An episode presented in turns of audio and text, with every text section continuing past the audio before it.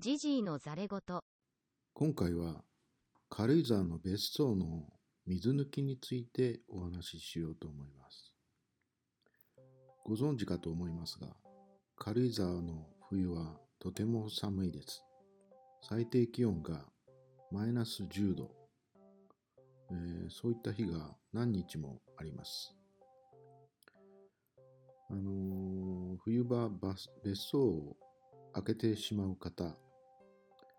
えー、まあ、つまりずっと住んでない方ですね。そういう方は、えー、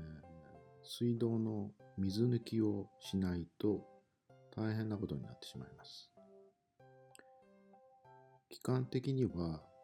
だいたい11月ぐらいから4月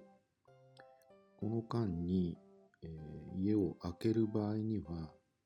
水抜きをした方が賢明です。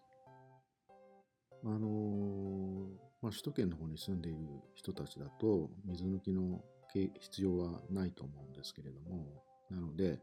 やり方なんかもよくわからないと思うんですけれども別荘の人たちは大体あの管理会社に入ってる使ってるんでそういった人たちに、えー、水抜きをお願いするってのが一般的だと思います。私なんかはあの大体やり方、要領が分かってるんで、いつも自分でやってしまいます。えー、逆に言うと、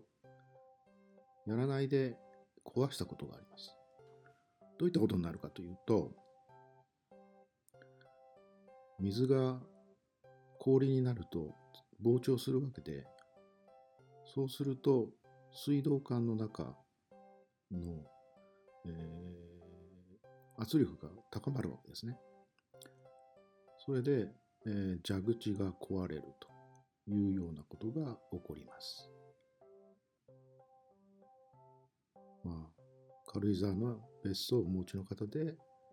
11月から4月の間、えー、ずっと住んでない人は必ずやらなきゃいけないのが水抜きです。何か